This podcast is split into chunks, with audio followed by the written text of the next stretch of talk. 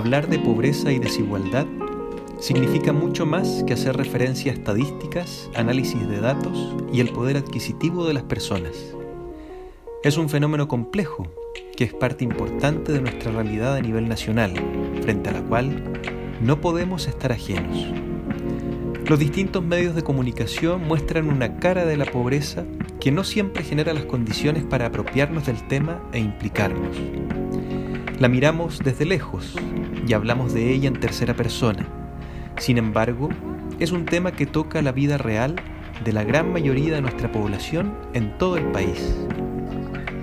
En esta oportunidad, conversamos sobre el fenómeno de la pobreza, para reflexionar, situarnos y proponer una mirada más amplia respecto al tema. Soy Francisco Chacón y junto a la Dirección de Pastoral de la Universidad Católica Silva Enríquez les damos la bienvenida a este podcast y les invitamos a preguntarse ¿para dónde va la micro?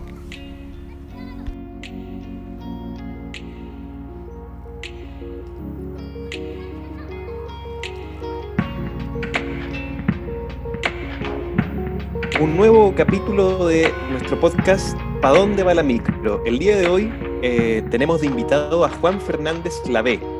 Juan es sociólogo, académico del Centro de Investigación en Ciencias Sociales y además director de la Escuela de Investigación y Posgrados de la Universidad Católica Silva Enríquez. Juan, muy bienvenido, muchas gracias por aceptar nuestra invitación. Hola Francisco, muchas gracias por la invitación y para mí un gusto, encantado. Buenísimo, buenísimo. Queremos compartir contigo, conversar contigo, que nos, que nos puedas este, em, iluminar, digamos, o, dar ciertas pistas respecto a un tema súper importante, eh, sobre todo en este contexto de pandemia. Hoy queremos hablar sobre desigualdad y pobreza en nuestro país. Comúnmente cuando nos referimos al tema pobreza o escuchamos la palabra pobreza, lo asociamos a un tema monetario, salen conceptos como el sueldo mínimo, como el poder adquisitivo, etc. Pero sabemos que abarca muchas otras esferas, que existe un concepto multidimensional. Cuando hablamos de pobreza desde esta perspectiva multidimensional, eh, ¿qué tenemos que entender? ¿A qué nos estamos refiriendo? Bueno, eh, eh, tienes mucha razón. Em, quizá ilumina un poco conocer el, recorrido de, este concepto de, pobreza y algunos elementos clave, em, porque, claro, efectivamente se suele em, relacionar mucho con la idea de carencia, ¿cierto? Cuando se, habla de pobreza, eh, eh, se habla de carencia o de em, insuficiente disponibilidad de recursos o de capacidades eh, pensando en ciertos niveles de, bienestar eh, mínimo o básico, pero es interesante ver que en la trayectoria de este concepto eh, hay un par de elementos que vale la pena poner sobre la mesa. junto con el tema de carencias, está este tema de capacidades respecto del ejercicio de, la libertad y de la integración a la sociedad. es bien interesante esto, cuando uno va a, mm, al recorrido de lo que se entiende por pobreza, eh, finalmente eh, a lo que nos referimos es a la posibilidad de desplegar los proyectos de vida de las personas. ¿ya? Cuando esos proyectos de vida, sean los que sean, eh, se ven limitados o se ven imposibilitados, estamos aludiendo que hay algún tipo de, de pobreza. ¿ya? Eh, y ahí tiene todo el sentido em, tu pregunta sobre la multidimensionalidad, porque eh, en una simplificación eh, se partió relacionando pobreza con carencias materiales, con no satisfacción de necesidades básicas o necesidades alimentarias, y eso terminó traduciéndose en ingreso, en una medida monetaria, en, el establecimiento de una línea de pobreza, de decir, mira, bajo esta línea de ingresos se es pobre y sobre esta línea eh, ya no se es pobre. Eh, y eso em, termina siendo una, simplificación demasiado, eh, demasiado limitante y comienza a desarrollarse la idea de la multidimensionalidad, es decir, eh, la pobreza eh, tiene que ver con varios ámbitos de la vida tiene que ver con distintas dimensiones que van más allá de lo, monetario y em, eh, en el caso de Chile, por ejemplo, desde el año 2015, junto con la pobreza monetaria, se comienza a medir la pobreza multidimensional, donde entra eh, como variables a, a mirar educación, salud, trabajo y seguridad social, vivienda y entorno, y redes y cohesión social. Es decir, eh, se, comprende el fenómeno de la pobreza como algo mucho más amplio, mucho más diverso y finalmente más eh, relacionado con este concepto de libertades, de desarrollo humano y de bienestar, que yo creo que está en el centro. Eh, si nos, nos, enfocamos en esta mirada, es interesante recoger dos elementos más. Por un lado, la idea de pobreza relativa, que, que, comienza en los estudios de pobreza em, originales, digamos, hace mucho tiempo, eh, y se establece la idea de que también eh, la pobreza va a depender del contexto social más amplio en el que se viva, ¿ya? De los niveles de desarrollo, de los estándares eh, deseables en una determinada sociedad. Y, y, efectivamente no es lo mismo un país con un per cápita de 25 mil dólares que uno de 5 mil dólares, eh, la situación de las personas respecto de sus carencias materiales o sus limitaciones para desplegar un proyecto de vida están también relacionados con cuáles son los estándares a los que se ha eh, logrado acceder en la sociedad en general.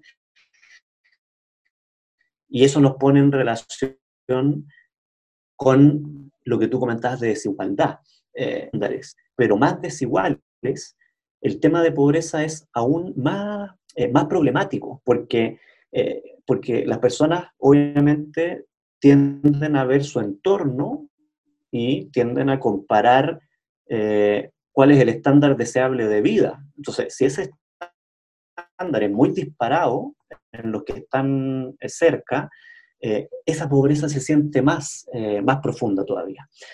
Simplemente a mí me gustaría dejar muy, muy relevada esta idea de, eh, de la multidimensionalidad asociada al ejercicio de, de la libertad para, para, desarrollar los proyectos de vida. Y es interesante porque es, es cualquier proyecto de vida. ¿ya? Eh, eh, no es que un proyecto de vida sea mejor o peor, sino que tiene que ver con que las personas cuenten con las condiciones o las posibilidades para llevar a cabo ese proyecto. Y ahí es donde entran eh, eh, los soportes que operen en la sociedad para eh, salir o no salir de estas pobrezas, de esta pobreza más multidimensional y de esta pobreza, como, como definía Martia Sen, como orientada a la libertad, hacia el desarrollo.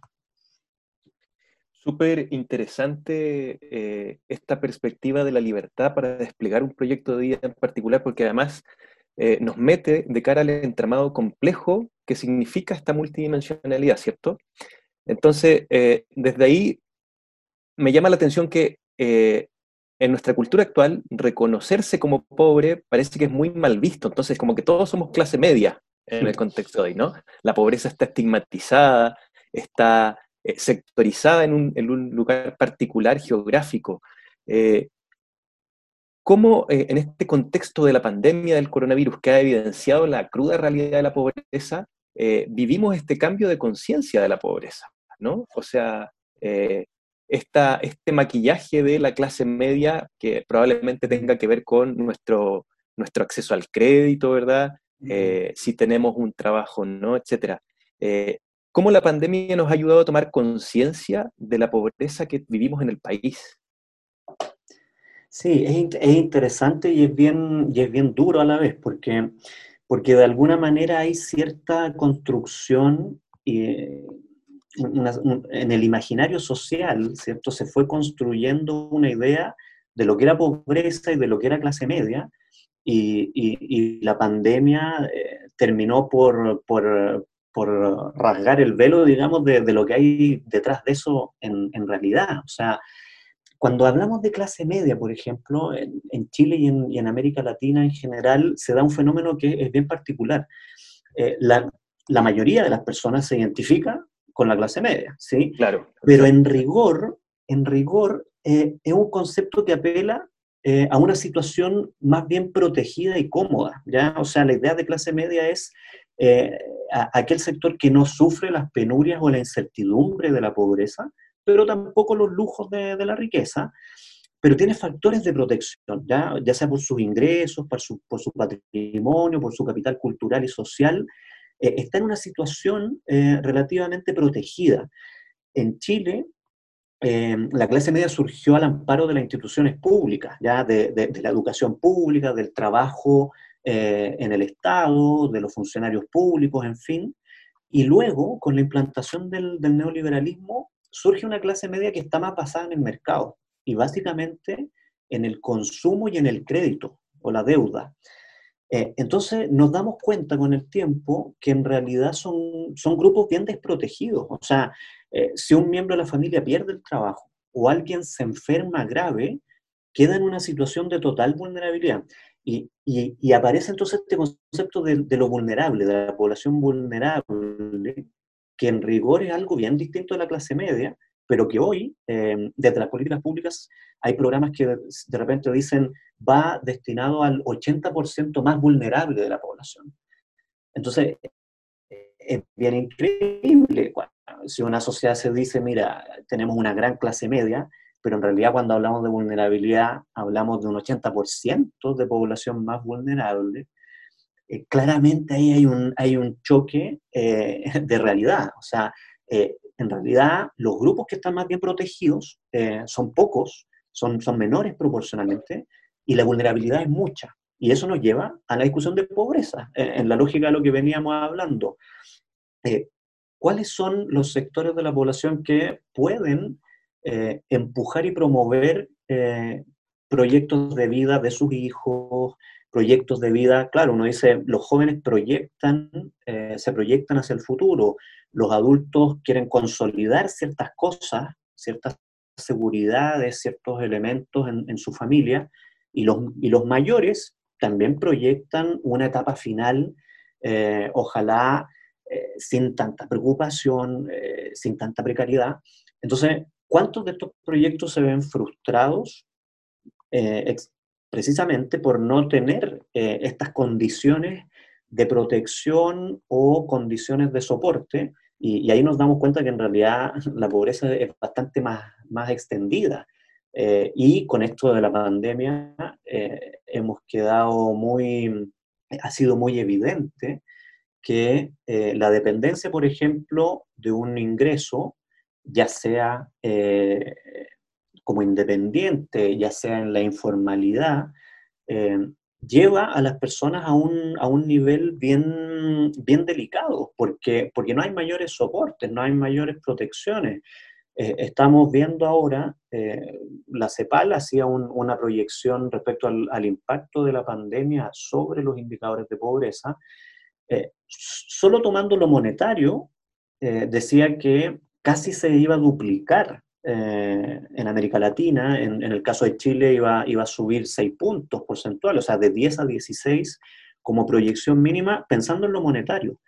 Y ahora, si lo miramos de manera multidimensional, aparece también eh, otro elemento asociado que tiene que ver que en el caso de Chile, esta pobreza multidimensional está muy asociada a lo monetario también, porque eh, se ha construido un, espacio en el que esas otras dimensiones que, mencionábamos, educación, salud, eh, calidad de vida en el entorno, también están muy amarrados a ingresos, eh, cosa que no es así en, todo, en todos los países del mundo. O sea, uno puede decir, hay una pobreza monetaria, pero hay ciertas otras áreas que no dependen tanto del ingreso y que están relativamente garantizadas por, eh, por el pacto social o por la, eh, la cobertura estatal en términos de educación, salud, pensiones, equipamiento eh, urbano, en fin, que hacen que las personas puedan tener algunos aspectos de esas dimensiones relativamente cubiertas y no todo depende de su ingreso. Bueno, en Chile la mayoría de las cosas dependen del ingreso y en un contexto de pandemia donde precisamente ese ingreso se ve afectado, se profundiza entonces la eh, situación de precariedad en distintas dimensiones. Entonces es bien, es bien, crudo eh, ese escenario. Claro, claro que sí, súper complejo. Escuchándote pensaba también en la perspectiva eh, descentralizada de la pobreza. Tendemos a mirar nuestro entorno más cercano, Santiago, la capital, donde se concentra todo lo, necesario para eh, el desarrollo del país, por decirlo de alguna manera, pero si hacemos una mirada a la región, fuera del contexto capitalino, eh, ¿qué, particularidad tiene la pobreza en ese contexto también? O sea, ¿cómo, no, podemos mirar igual eh, otra región a la región metropolitana. ¿Qué, especificidades, qué particularidades vemos en ese contexto? Muy, muy, muy buena la pregunta, eh, Francisco, porque se suele ver, y esto es un, eh, yo diría, un defecto de, del centralismo que, ha perdurado en, en Chile, muy instalada esta idea de primero, entender el país desde Santiago, desde la capital, y por otro lado, generar políticas públicas también desde esa, esa, comprensión centralista. Y la verdad es que nos encontramos con realidades bien diversas que mm, yo diría, eh, habría que hacer dos cruces. Por un lado, eh, diferencias entre lo urbano y lo rural. Eh, cuando se habla de pobreza, cuando se habla de, desigualdad, de acceso a servicios, en fin, tenemos diferencias bien abismantes entre los, centros urbanos y eh, las localidades rurales, ¿ya? ya sea que estas estén aisladas, que ahí es, es, la situación máxima, localidades pequeñas, aisladas, eh, la ruralidad profunda que se llama, que tiene una realidad muy distinta a los centros urbanos. Eh, generalmente los indicadores de pobreza, tanto monetaria como multidimensional, son mayores en los espacios rurales. Eh, son, eh, tienen, tienen otra, otra dimensión también, o sea, se, vive, se vive la realidad desde una experiencia personal y familiar que también es distinta, entonces, hay una, diferencia entre lo rural y lo urbano, y por otro lado, lo que tú mencionabas, entre regiones, eh, incluso más aún, uno podría decir entre comunas. Eh, entre comunas que pueden ser las dos urbanas, pero que eh, son radicalmente distintas cuando tú comparas una, una comuna de la región metropolitana de Santiago con una comuna que es urbana, pero que está en la región de la Araucanía, tenemos realidades muy distintas en cuanto a acceso a equipamiento, acceso a servicios públicos, eh, niveles de empleo y, eh, por lo tanto, ingresos asociados. Entonces, la pobreza va tomando unas características que son diferentes y me gustaría plantearlo así. Por un lado, en, el aspecto material de, de, la realidad material, de qué, eh, qué es lo que se puede contar con eh, características de la vivienda, con eh, acceso a productos o a bienes. Esa es una línea, pero también respecto de em, esta idea de desarrollo humano y de eh, despliegue de las potencialidades de la vida. O sea, cuando uno está en una, en una comuna de una región apartada, por ejemplo, sus propias expectativas, su propio acceso a un proyecto de vida eh, equiparable o, equivalente a quien vive en una comuna acomodada de Santiago, por ejemplo, son, marcan una brecha enorme eh, por el solo hecho de eh, vivir en un lugar que está alejado de la toma de decisiones, alejado de los centros de inversión y alejado también, digámoslo así, de de, de dónde se concentra el, el, mayor flujo económico. O sea, hay comunas que no, en las que no solo se gasta más, porque las personas tienen más recursos y por lo tanto circula más, sino que además donde se invierte más, tanto desde los privados como desde el Estado. ¿ya? Eh, una comuna donde se invierte en equipamiento, en transporte, en parques y áreas verdes, en fin, otorga una calidad de vida que es distinta a una comuna en la que se invierte poco, y donde además circula poco porque los ingresos son bajos y no hay, no hay una, una fuente em, relevante de distribución de recursos. Entonces, por ahí un poco va esta mirada, esta necesidad de entender, primero, los problemas país, como la pobreza y la desigualdad, de manera territorializada, es decir, no, no es lo mismo todo el país, no es homogéneo, no solo por las tasas, no, no solo porque en una comuna puede haber un, nivel de pobreza de 5% versus en otra, como Ercilla, eh, sea sobre el 40%. Hay, un, hay una cosa que son diferencias de tasas, pero además hay una mirada respecto a cómo los territorios desarrollan su vida de manera diferenciada, eh, con cosas tan, tan prácticas como dónde queda la escuela, eh, dónde, dónde puedo, qué tipo de transporte tengo que tomar para llegar ahí, dónde tengo acceso a áreas verdes, y todo eso va sumándose en esta mirada de la pobreza multidimensional. Al final es cómo vivimos. Claro, claro que sí. Ya nos adelantabas un poco respecto a cómo la pandemia ha afectado a eh, esta realidad de la pobreza con alguna perspectiva de la CEPAL, ¿verdad? Eh, la pandemia en sí misma ya es una experiencia que ha sido tremendamente compleja, dolorosa. Eh, sabemos que se ha afectado la economía, muchas personas han perdido su fuente de trabajo, etc. Eh, otra vez en una mirada así como más detallada, ¿cómo, cómo la pandemia ha afectado a la pobreza, por ejemplo, desde la perspectiva de género?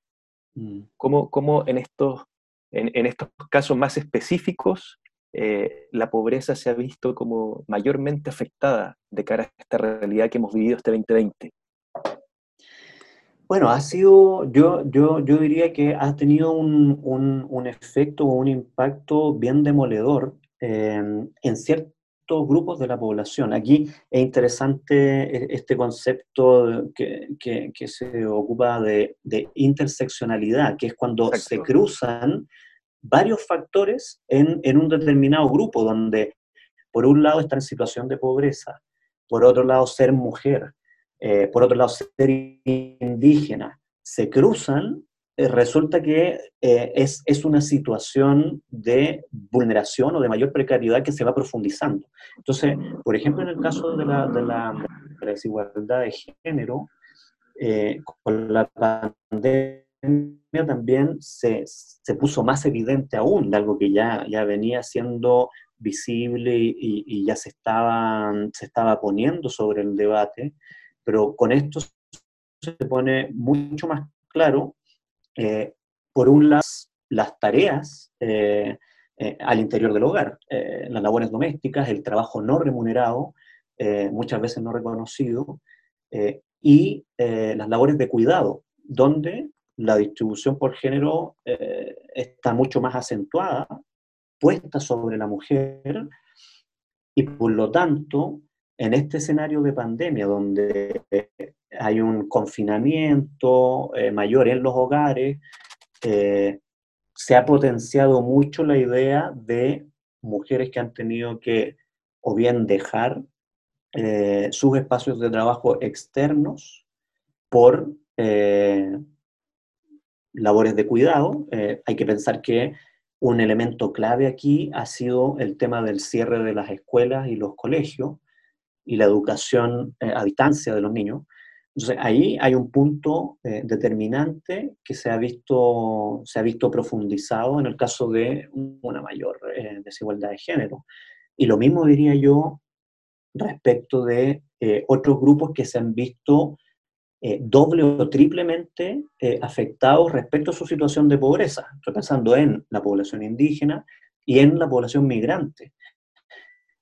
Em, población migrante que en, en, en, los grupos donde había ya mayor vulnerabilidad, por ejemplo, trabajo informal, la situación de la pandemia eh, ha, ha, generado una merma mayor en sus ingresos, ha complicado aún más eh, su trabajo de soporte con redes. Eh, entonces, por lo tanto, hemos visto que con la pandemia termina produciéndose eh, algo que, que no, no, desearíamos que ocurriera, que es que los grupos que ya de por sí están en una situación más delicada o de mayor vulnerabilidad son precisamente los que se ven más afectados aún y quedan en, un, en, una, en, una situación muy compleja, muy compleja. Eh, y ahí me parece de todo sentido eh, remirar eh, si, es por, si es por tomar lecciones o por, o por tomar algunas cosas positivas o, o, que aprender de, de, este escenario de pandemia, es cómo tenemos que remirar la comprensión sobre la pobreza, la exclusión, la desigualdad, y por lo tanto cómo tenemos que remirar y repensar las medidas que se toman, las políticas públicas, eh, el, el, diseño de eh, estrategias que vayan orientadas hacia em, mejorar los niveles de bienestar. a todas luces es algo que tenemos que replantearnos, porque con lo que se venía haciendo, mm, por un lado, no, está claro que no es suficiente, pero además yo creo que más, más allá de no ser suficiente, eh, no, no, es lo, no, es lo, adecuado. O sea, estamos viendo que en realidad se necesita un replanteamiento, un, un recuestionamiento de eh, qué estrategias tenemos para mejorar niveles de bienestar, para eh, superar los niveles de pobreza monetaria multidimensional que tenemos. Súper, Juan, con esto nos dejas el pase de gol para la, para la pregunta de cierre, que tiene que ver justamente con esto, con cómo eh, superar la pobreza, pero desde una perspectiva estructural y con responsabilidad política. ¿Cuáles serían eh, las principales dimensiones necesarias a priorizar desde las, desde las políticas públicas, digo, para la disminución de la pobreza en nuestro país? ¿Cuáles son los elementos fundamentales, crees tú, que, tendríamos que, que abordar? Sí, mira, deja, déjame responderte en, dos ámbitos, uno más general y otro más detallado. Eh, yo creo que replantear, o sea, esto nos lleva a pensar si lo que se ha venido haciendo debe continuarse o hay que eh, dar un salto. Yo creo que la lección que hemos tenido eh, ya hace algunos años, ahora con la pandemia, yo creo que queda muy en evidencia y bueno, antes de la pandemia, acordémonos que tuvimos eh, la revuelta de octubre, donde muchas cosas se pusieron también eh, sobre la mesa eh, y en el debate público, pero habría que pensar, primero, esta aproximación que ha habido hacia la superación de la pobreza desde la mirada de la focalización debe superarse. O sea, esta idea de decir, concentremos los esfuerzos solo en los grupos que estén en cierta condición, que cumplan ciertos requisitos, que estén bajo esta línea de, em, pobreza o este puntaje, claramente no, no ha dado eh, los resultados que nos exige la sociedad hoy. Eh, es necesario avanzar hacia una mirada eh, más de universalidad y más de derechos sociales. Es decir, que ciertos soportes básicos para una vida eh, ligada a un mayor bienestar no estén asociados a ciertos requisitos y a una cierta precariedad eh, absoluta, máxima, sino que se debe avanzar, como veíamos, si tenemos un 80% de la población que tiene algún tipo de vulnerabilidad, lo lógico es que ya las estrategias comiencen a ser pensadas en, una, en una lógica de universalidad y en una lógica de pisos mínimos para todos. Sobre esos pisos mínimos, perfecto. Los que tendrán una situación más aventajada podrán acceder a otro tipo de cosas. Pero el, eh, el, deber de la política pública o de la política social debiera estar centrada en garantizar ciertos pisos mínimos para todos, eh, porque es la lógica de derechos sociales. ¿sí? O sea, los derechos son para todos, no hay que cumplir ciertos requisitos para tener un derecho, sino que para todos. Y sobre eso avanzar, obviamente, en aquellos que tengan más posibilidades, más ingresos, eh, podrán, podrán avanzar a través del mercado en, otros niveles, pero garantizando un mínimo. Ahora, teniendo claro eso, yo creo que eh, tanto la pandemia como la revuelta de octubre ha dejado eh, tres elementos como necesidades fundamentales, urgentes, en las cuales habría que avanzar. Eh, salud digna, educación digna y eh, pensiones dignas. ¿ya? si uno desde la política pública dijera, eh, si hay que priorizar, prioricemos en estos tres, es interesante ver, y, destaco el apellido, eh, que se habla de salud, educación y pensiones, y se habla también de dignidad. Entonces, es una articulación que debiera guiar a la política pública, pensar en cómo mejorar el acceso, los niveles eh, de, calidad de estas tres dimensiones y acompañado de esta, esta idea de cohesión social, que, en definitiva es uno de los reflejos de, de la dignidad, de decir, yo accedo a este tipo de salud o yo accedo a este tipo de educación porque formo parte de un país que considera que hay un mínimo nivel de calidad que es para todos y no que unos puedan acceder a una calidad muy alta y otros, la mayoría, eh, accedan a una calidad eh, con, con, precariedades o con falta de, recursos. Agrego a eso, y esto es, interesante, voy a, voy a, poner solo el titular, eh, desde la Facultad de Ciencias Sociales es tradicional, se ha venido aplicando una encuesta a población en situación de pobreza. Eh, logramos a levantar, em, levantar el, terreno justo antes de las cuarentenas y, está, estamos en pleno proceso de análisis, pero una de las cosas interesantes que, que ya va surgiendo es que eh, se refuerzan estos tres elementos, educación, salud, pensiones, pero también trabajo. ¿Ya? Como un, como un elemento clave, o sea, eh, el acceso a trabajo y las condiciones laborales son también un elemento reconocido por las personas como una vía importante para mejorar sus condiciones de vida y por lo tanto para eh, comenzar a armar proyectos de vida asociados a bienestar.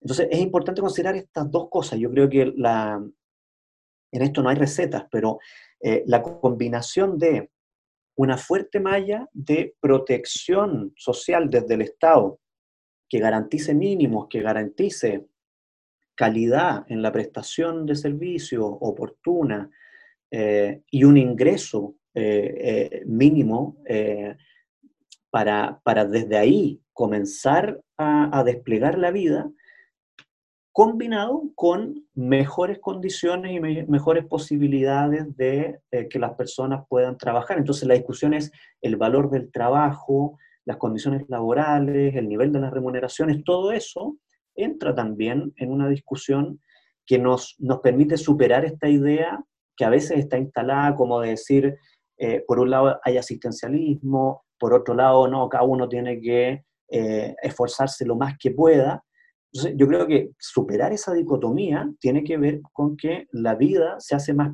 plena eh, si se cuenta, por un lado, con una, con una red de protección desde la cual partir y con buenas condiciones para poder, obviamente, desplegar el esfuerzo y desplegar eh, toda la potencialidad que se quiera eh, produciendo, pero sobre esta base, sobre esta base. Entonces, es interesante, en otros países se habla el, debate ya está muy avanzado sobre renta básica universal o ingreso mínimo vital, donde eh, de alguna manera la sociedad llega a un acuerdo, a un pacto social de decir, eh, como sociedad reconocemos que hay un mínimo eh, sobre el cual se puede avanzar en la vida y bajo ese mínimo no es tolerable socialmente. O sea, independiente del esfuerzo, alguien que no se esfuerce nada no tiene por qué vivir en una condición de precariedad inhumana. Entonces, sobre esa base, todo lo que se puede avanzar eh, es un gran desafío.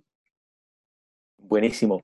Juan, te quiero agradecer por este tiempo que nos has compartido, por, esta entrevista, eh, porque nos ayudas a tomar conciencia respecto al tema de la pobreza. Es un tema que nos implica a todos y a todas eh, en la sociedad, ¿verdad? Para poder mirar justamente la sociedad y nuestra realidad de manera responsable, comprometida eh, e implicados, ¿no? Decíamos al inicio que de repente la pobreza tiene cierto estigma y la miramos como desde una mirada externa, y lo cierto es que es mucho más complejo de lo que vemos a simple vista y que es algo que nos implica a todos. Muchas gracias por aceptar nuestra invitación, nos dejan luces súper claras de para dónde va la micro en cómo reflexionar sobre la pobreza y la desigualdad. Encantado, muchas gracias a ustedes. Que estés muy bien, que tengas buena semana. Igualmente, un abrazo.